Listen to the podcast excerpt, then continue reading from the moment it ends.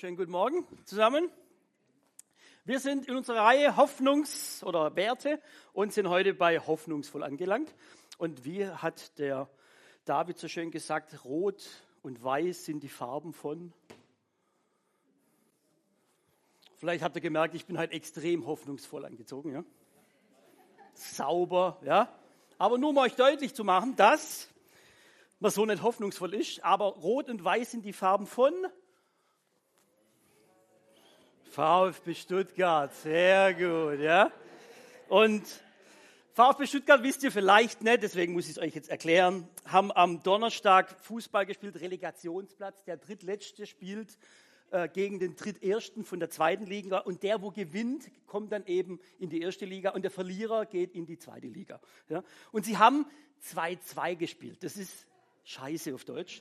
Ja weil sie müssen jetzt unbedingt gewinnen oder sie müssen 3-3 spielen oder irgendwas halt, ja, irgendwie gewinnen am besten. Aber weil sie so viele Tore gekriegt haben, ist es eben nicht ganz einfach. Und deswegen ist es heute unbedingt wichtig, hoffnungsvoll zu predigen. Ja? Und vielleicht könnt ihr euch das merken, VfB Stuttgart braucht man oftmals auch viel Hoffnung, ja. wie auch immer. Es geht jetzt um Hoffnung. Und vielleicht habt ihr es nicht gewusst, äh, wir werden uns das erstmal angucken, was menschliche Hoffnung eigentlich ist. Ich war ganz erstaunt, wenn man sich so ein bisschen in dieses Thema so ein bisschen reinbohrt, sage ich jetzt mal, dass es ja die Hoffnung an sich, jetzt mal ohne Glaube und irgendwie sonst was, die Hoffnung an sich was sehr Relevantes und Wichtiges für uns Menschen ist. Zum Beispiel, es gibt einen Unterschied zwischen Optimismus und Hoffnung. Da gibt es einen Unterschied, nämlich Optimismus bedeutet, ich kann Einfluss nehmen auf den Verlauf des eigenen Lebens oder für die, für die Geschichte, die gerade vor mir steht. Das heißt, der Optimist glaubt noch Kontrolle zu haben über das, was kommt. Ja, also er setzt sich selber ein. Die Hoffnung bedeutet, er hat keine Kontrolle drüber. Das heißt, er muss quasi schauen, ja, irgendwo muss die Kontrolle anderen überlassen. Also zum Beispiel der Spieler vom VfB, ja, der ist Optimist, weil er sagt, ich will das Ding gewinnen und er kann es beeinflussen, weil er auf dem Blatt steht. Ja. Ich kann nur Hoffnung haben für den VfB. Ja. Ich kann keinen Einfluss drauf nehmen, ich gucke halt zu und hoffe mal, dass es gut geht. Ja. Oder jetzt mal ins praktische Leben rüber, ja. Zum Beispiel im Bauer, mehr oder weniger, oder jemand, der vielleicht schwer erkrankt ist, der hat Hoffnung, weil er das nicht beeinflussen kann. Die Ärzte müssen das machen, die Arzneimittel müssen das machen, der Regen muss kommen oder die Sonne muss scheinen. Er hat es nicht im Griff und deswegen kann der Bauer oder der Krebskranke hofft dann darauf, dass es besser wird. Ganz spannend ist, dass auch die Psychologen sagen, dass eigentlich der Mensch braucht Hoffnung und Sauerstoff, um zu leben. Also Hoffnung wird das so hoch gehängt, ja, dass es quasi kurz nach Sauerstoff kommt, ja, also unabhängig noch von Essen und so Grusch irgendwo, ja, sondern wirklich Sauerstoff und Hoffnung sind das Wichtigste zum Leben. Menschliche Hoffnung, so kann man auch ein bisschen weiterlesen, ist auch die Voraussetzung für jegliche Veränderung. Deswegen ist es eben so wichtig. Sich Hoffnung zu machen bedeutet im Grund eigentlich, dass ich mit, mit dieser Hoffnung eigentlich starten kann in was Neues. Äh, wer keine Hoffnung hat, hat auch keine Voraussetzung zur Veränderung und im letzten bleibt er dann in dem gegenwärtigen Zustand und im härtesten Zahl verzweifelt daran, weil es ja nicht weitergeht. Ganz normale menschliche Hoffnung ohne jetzt Glaube oder Hoffnung oder sonstige Dinge.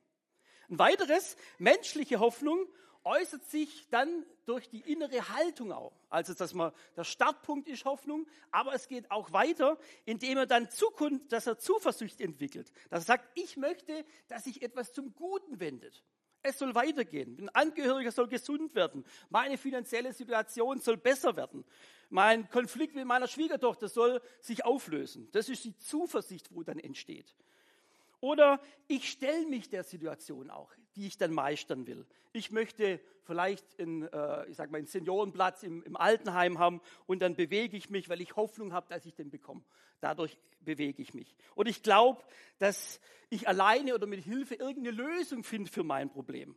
Ob das jetzt irgendwie mein neues Hüftgelenk ist, ob das irgendwie vielleicht die neue Chemotherapie ist oder der Diät, die vielleicht meinen Herzinfarkt irgendwie abwendet oder sonstige Dinge. Das heißt, ich beginne die andere Einstellung zu, be zu bekommen, dass sich mein Leben verändert.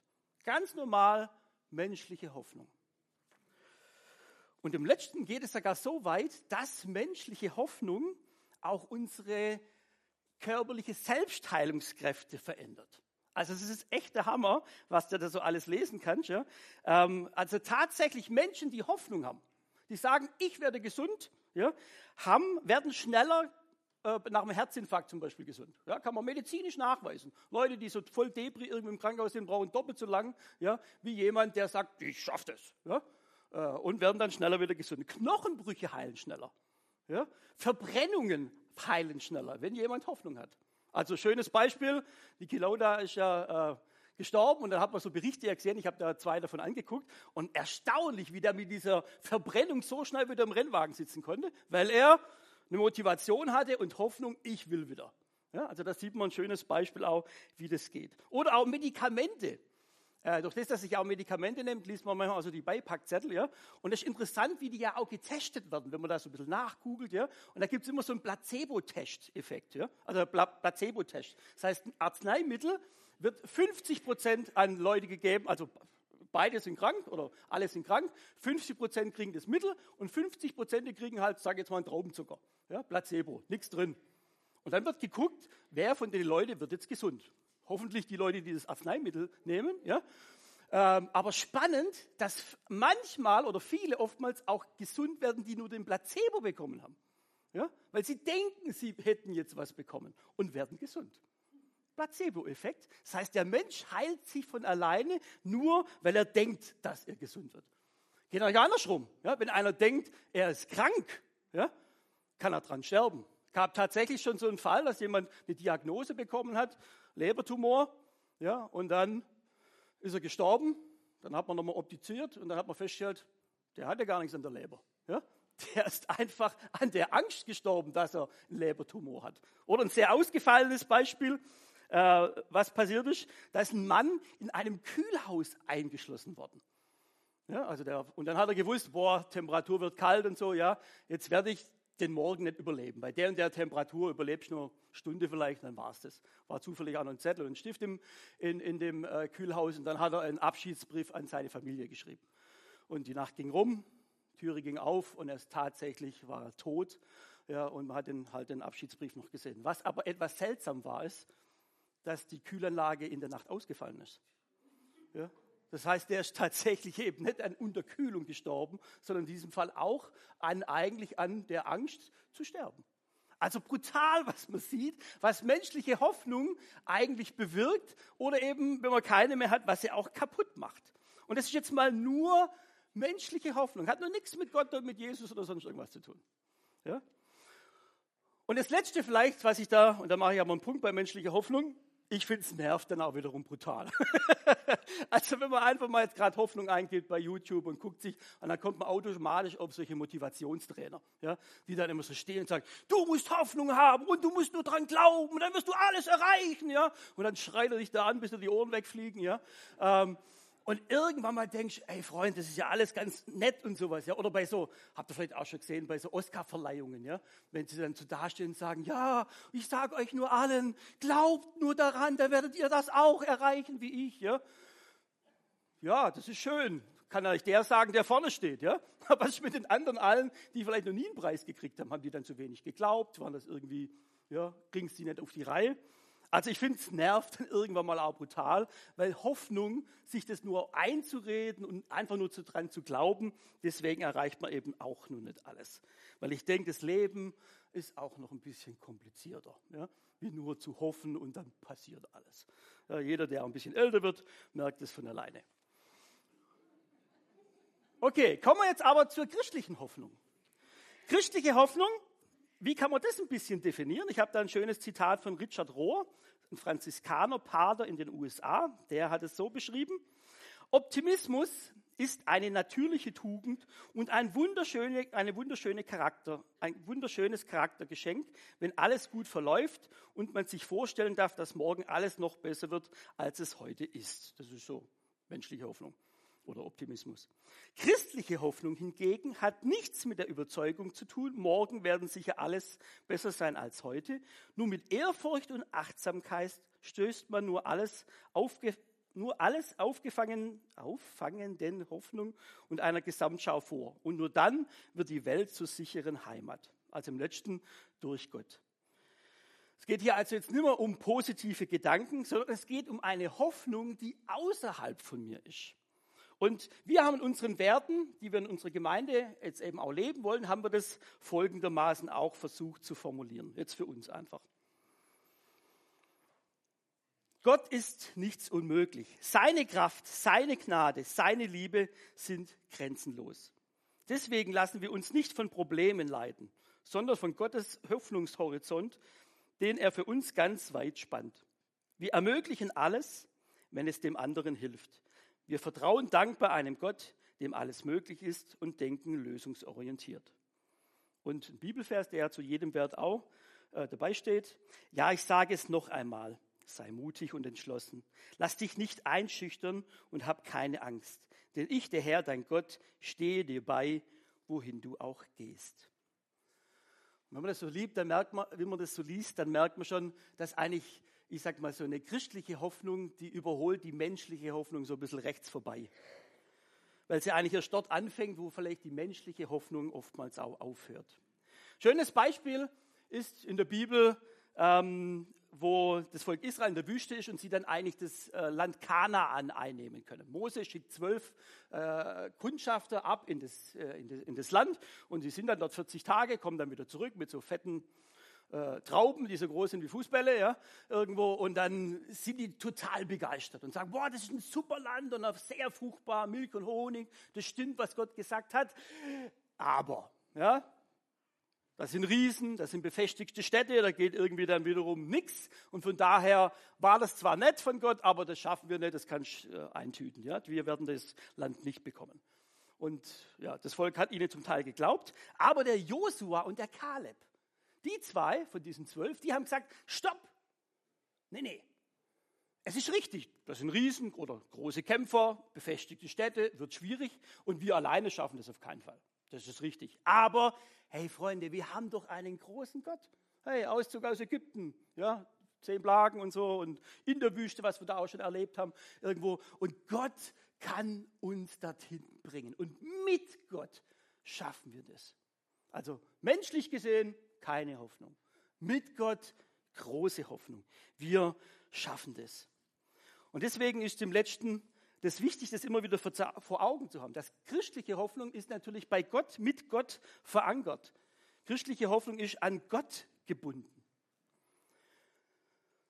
Und eben dort, wo wir oftmals dann auch sagen, ja, ich schaffe das oder ich musste schaffen oder sowas, also wenn ich sage jetzt mal, dieses Prinzip Hoffnung, diese menschliche Hoffnung mal zu Ende geht, dann kommt eigentlich das, wo dann Gott sagt, genau, und jetzt steige ich ein.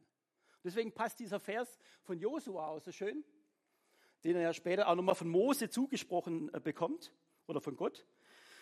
Ja, ich sage es noch einmal, sei mutig und entschlossen. Lass dich nicht einschüchtern und hab keine Angst. Denn, nicht weil du so toll bist und so ein toller Held bist, sondern denn ich, der Herr, dein Gott, stehe dir bei, wohin du auch gehst. Das ist die christliche Hoffnung, die Gott, wo, wo Gott mit eingebunden ist. Und warum soll jetzt diese Hoffnung besser sein wie diese menschliche Hoffnung? Was ist das mit Gott? Wir haben geschrieben dazu, bei Gott ist es unbegrenzt. Wir haben geschrieben, Gott ist nichts unmöglich. So fängt unser Text an, vom, also wo wir uns selber äh, geschrieben haben. Ich habe da äh, eine, eine, Person vor Augen, die äh, einen Satz geprägt hat, die Schwester Magdalene. Ja, das ist äh, eine Kommunitätsfrau äh, in Adelshofen, da wo ich meine Ausbildung gemacht habe. Und ihr müsst euch wirklich vorstellen, im Moment sterben gerade relativ viele Kommunitätsgeschwister, kriegst fast jeden Monat eine E-Mail, ja, weil die jetzt einfach ein gewisses Alter haben. Ja, und die Schwester Magdalene, keine die ist 90 oder weiß ich, wie alt die ist. Ja. Vor kurzem habe ich sie wieder gesehen, sie ist so ganz klein und buckelig, ja, sage jetzt mal, gell, und strahlt aber eine Herzlichkeit aus. Die kennt auch meinen Namen noch, ja, also ich muss immer aufpassen, dass ich die anderen Namen nicht vergesse, aber sie kennen sie noch. Und sie hat einen Satz immer geprägt, weil sie für Seelsorge immer zuständig war. Sie hat gesagt, bei Gott gibt es keine hoffnungslosen Fälle. Es gibt keine hoffnungslosen Fälle. Es mag drunter und drüber gehen, es mag einen langen Weg geben, es mag vielleicht auch manchmal nicht so scheinen, dass es irgendwie klappen würde. Ja? Aber es gibt bei Gott keine hoffnungslosen Fälle. Selbst wenn ich eine klare Diagnose habe, kann die Richtung sich noch ändern. Wenn ich zwei richtig große Streithähne habe, kann trotzdem Versöhnung noch passieren. Das Potenzial ist, nach, ist von Gott eben unbegrenzt. Er kann das sehr wohl. Bei Gott ist nichts unmöglich. Und deswegen gibt es auch keine hoffnungslosen Fälle. Vielleicht kennt ihr noch die Werbung hier, die Älteren vielleicht unter uns. Es ist unmöglich. Toyota. Es ist unmöglich. Jesus, ja, können wir dazu sagen. Ja, es gibt wirklich nichts Unmögliches, was Gott nicht machen könnte. Und das wollen wir natürlich da in den Werten, dass wir das merken. In unserer Gemeinde können wir auch sagen, es gibt keine hoffnungslosen Fälle. Wir versuchen wirklich das Beste draus zu machen. Und auch deswegen, christliche Hoffnung setzt auf Gottes Kraft und seine Zuversicht. Wir haben geschrieben, seine Kraft, seine Gnade, seine Liebe sind grenzenlos. Bei Gott ist nicht irgendwann Feierabend und Schluss, ja, wo wir Menschen oftmals dran scheitern, weil wir jetzt einfach müde sind und haben keine Lust mehr. Also es geht uns sicherlich auch in Problemen. Hat man irgendwann gesagt, ich kann nicht mehr, ich mag jetzt nicht mehr. Ja, ja, das sind wir Menschen. Wir haben irgendwann mal die Schnauze voll. Und bei Gott aber heißt, ich lese euch dieses schöne Bild vor aus Jesaja 40. Aber alle, die ihre Hoffnung auf den Herrn setzen, bekommen neue Kraft. Sie sind wie Adler, deren mächtige Schwingen wachsen. Sie gehen und werden nicht müde, sie laufen und sind nicht erschöpft. Also wenn wir wirklich am Ende sind, dann schlägt hoffnungsvoll zu. Dann kommt Gott und sagt, hey, ich kann dich weiterbringen. Und er kann uns wirklich auch Probleme lösen. Das heißt jetzt nicht, dass wir alle Probleme 100% einfach mal so geschwind mal lösen. Das ist natürlich Quatsch, ja. Aber dass er uns immer wieder Zukunft, dass er uns Gnade gibt, dass er uns Liebe gibt, dass er uns Kraft gibt, dass er uns Zuversicht gibt, diese Probleme weiterhin anzupacken und nach und nach eben zu lösen, wie es nur irgendwie geht. Und deswegen, christliche Hoffnung sieht durch Gott dann eben auch die Lösung. Also wir doktern nicht nur dran rum, sondern Deswegen lassen wir uns nicht von Problemen leiden, sondern von Gottes Hoffnungshorizont, den er für uns ganz weit spannt. Wie so ein Zelt, ja, wo die Pflöcke eingeschlagen werden und nicht irgendwie so ein kleines Futzelhäusle, ja, sondern ein ganz breites Zelt, wo die Möglichkeiten auch da sind. Das heißt, wir wollen schauen, angenommen, es geht ja nicht nur um Menschen, um menschliche Probleme. Vielleicht habt ihr ein cooles Projekt vor Augen, wo ihr sagt, oh, das würde ich in der Gemeinde gern machen. Und vielleicht sagt man das dann mir oder David oder irgendjemand, ja, und dann sagt man, oh, schwierig, schwierig, oh, haben wir schon mal probiert, geht nicht, geht, oh, und was das kostet, ja, und, und, und passt es überhaupt, der Kalender und alles, ja, und natürlich muss man viele Sachen nachdenken und überprüfen und schauen, aber es wäre doch genial, wenn dann eben kein Nein kommt und sagt, okay, vielleicht geht's nicht so, aber vielleicht geht's anders. Vielleicht finden wir eine Lösung genau für das, was du auf dem Herzen hast dass es eben nicht zu kompliziert ist, sondern dass wir eine Lösung suchen für dich und für deine Sache, die dir auf dem Herzen bringt. Weil du ein Potenzial hast und mit Gott können wir eine Lösung finden. Wenn man sich überlegt, der Abraham, ja, der hatte von Gott eigentlich sogar eine Verheißung, dass er ein großes Volk wird. Ja? Und die Lösung war, ich bin jetzt langsam schon 80 und meine Frau auch. Da wird es mit Kindern irgendwie ein bisschen schwierig. Ja, kann man echt vergessen. Und da kann man im Römerbrief lesen, wie der Abraham trotzdem sich verhalten hat, obwohl nichts mehr zu hoffen war. Menschliche Hoffnung. Obwohl nichts mehr zu hoffen war, hielt er an der Hoffnung fest und vertraute darauf, dass Gott ihn zum Vater vieler Völker machen werde. Denn Gott hat zu ihm gesagt, deine Nachkommen werden so zahlreich sein wie die Sterne. Und in hohem Alter hat er noch eine Lösung bekommen. Ganz normal, seine Sarah hat ein Kind bekommen und Israel ist heute ein bisschen ein größeres Land.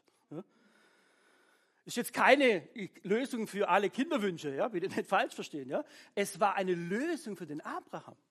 Ja. Er hat sein Kind bekommen, wo er von Gott auch verheißen bekommen hat. Und vielleicht hast du was auf dem Herzen, wo Gott sagt, hey, und ich habe auch eine spezielle Lösung vielleicht für dein Projekt dass man das durchsetzen kann, dass es sich verändern kann und mal gucken, dass wir das irgendwie hinkriegen. Eine Lösung auch für dein Problem. Wir wollen es miteinander herausfinden.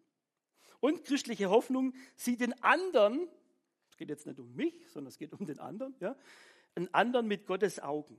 Wir haben dazu geschrieben, wir ermöglichen alles, wenn es dem anderen hilft. Wir vertrauen dankbar einem Gott, dem alles möglich ist und denken lösungsorientiert. Das ist sicher ein kleines äh, äh, Schlüsselwort für uns äh, motzigen Deutschen. Ja, irgendwo, wir, sehen wir drehen uns ja gerne immer um die Probleme. Ja, und das geht nicht und das ist scheiße und das ist auch blöd und das mögen wir auch nicht. Ja, und dann drehen wir uns, bis wir alle völlig dann unzufrieden sind, sondern zu sagen, hey, wie kommen wir da raus? Was ist eigentlich jetzt im letzten hier vielleicht äh, lösungsorientiert? Nehmen wir ein Beispiel, was man jetzt vielleicht sogar noch sagen kann. Ja? Angenommen, es gibt ein paar Leute, die sagen, wir wollen eine Gebetsgruppe machen im neuen Anbetungszentrum in Stühlingen. Ja? 17 Uhr bis 18 Uhr Mittwoch. Und dann kommt eine andere Gruppe, die sagt, und wir wollen am Freitag. Und dann kommt die nächste und sagt, wir wollen am Dienstag. Und dann denkst du irgendwann mal, das ist natürlich schön. Aber so viele Schlüssel haben wir gar nicht. Wer soll denn da aufschließen? Braucht man einen eigenen Hausmeister, am besten noch ja, für die Kirche, der immer nur auf und zuschließt. Wir lassen die Kirche auf, dann fehlen unsere Computer, das ist ja nicht so sinnvoll. Ja? Irgendwo, also, ja, schwierig. Ja? Und da ist jetzt tatsächlich, dass wir jetzt schon ein bisschen länger schon überlegt haben, hey, wie können wir jetzt lösungsorientiert denken? Ja? Und der Daniel eine, hat eine coole Idee gehabt. Es gibt heutzutage eben nicht Schlüssel, sondern so Chips, die man auch so habt da im Hotel und so, ja, Karten oder irgendwelche so kleine Märkchen oder sowas, ja. Und jetzt bauen wir die in alle Schlösser ein, ja, in der Kirche. Und jeder, der irgendwie in die Kirche will, kriegt dann so einen kleinen Chip. Ja, die kann man, weiß ich, wie viel davon produzieren irgendwo. Und dann kann jeder raus und rein. Ja. Und dann ist es lösungsorientiert. Man sagt, und so können wir dann das Problem vielleicht auch miteinander lösen. Das heißt jetzt wiederum nicht, dass wir alle Probleme hundertmal hin und her wälzen, ja, und bis wir irgendwas haben, ja. Ähm, aber wir sind auf dem Weg und hoffen, dass wir viele Dinge vielleicht auch lösen können. Ein anderes, was da drin auch steckt, war ja auch, wir tun, ermöglichen alles, wenn es dem anderen hilft. Ich habe bei Mercedes acht Jahre gearbeitet. Ja? Und bei Mercedes, da lernt man eins.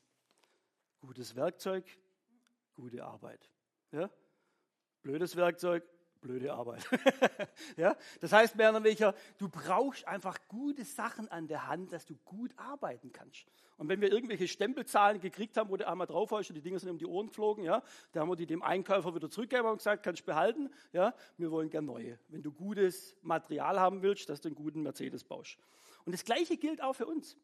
Dass wir sagen, hey, wo gibt es Dinge, wo ihr braucht, dass ihr hier in der Gemeinde gut arbeiten könnt? Ja, was ich, Hans-Jörg, Garten. Was brauchst du, damit der Garten richtig cool aussieht?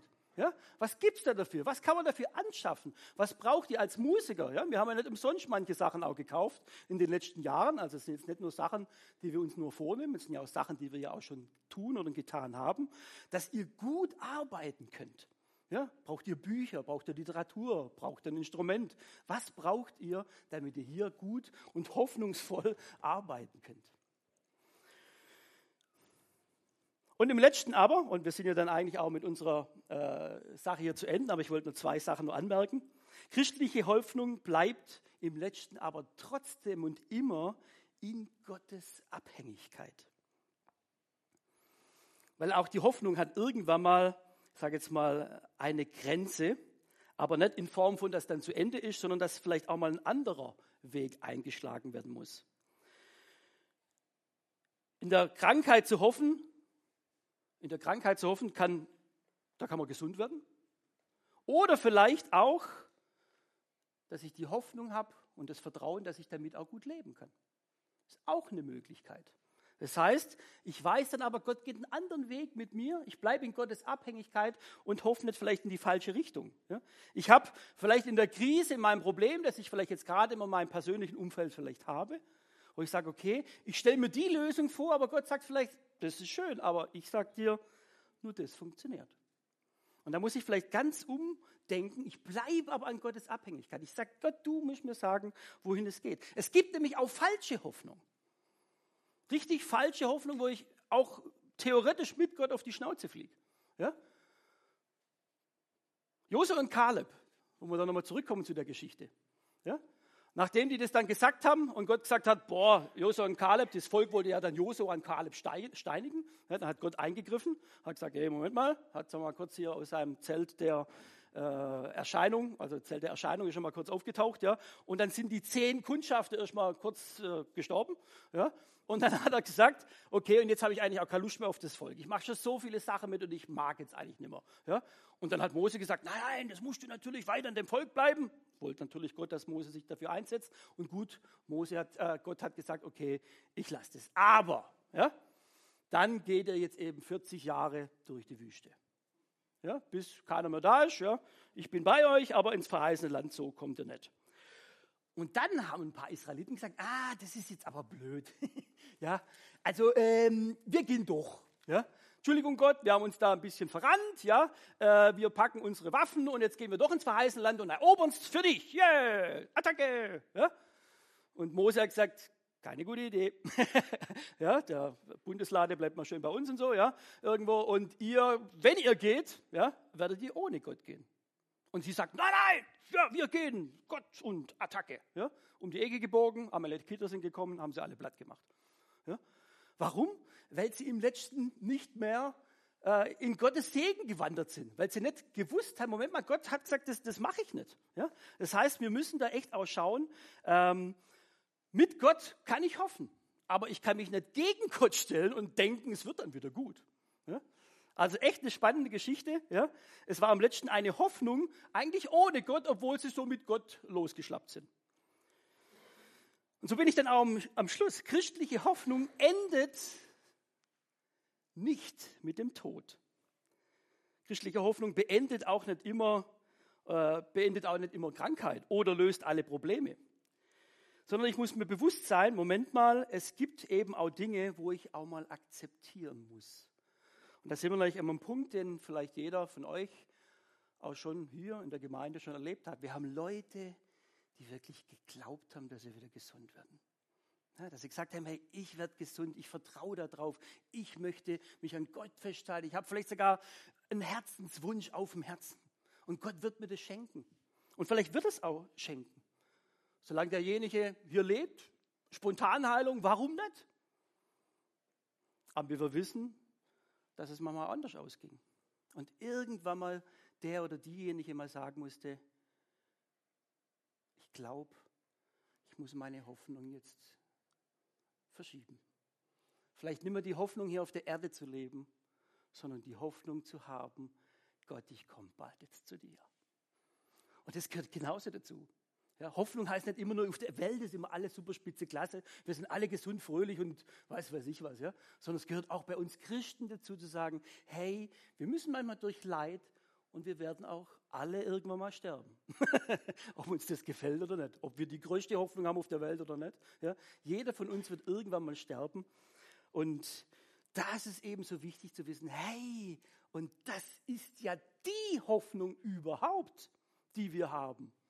Also was ist denn die größte Hoffnung? Die größte Hoffnung ist die Hoffnung der Auferstehung. Und da dürfen wir uns vielleicht auch dann darauf freuen, zu sagen, okay, das Irdische müssen wir jetzt halt doch Abschied nehmen. Ja, und ich bereite mich vor, ich rufe den Margaret und den David an und sage ihm, wie ich gerne meine Beerdigung hätte.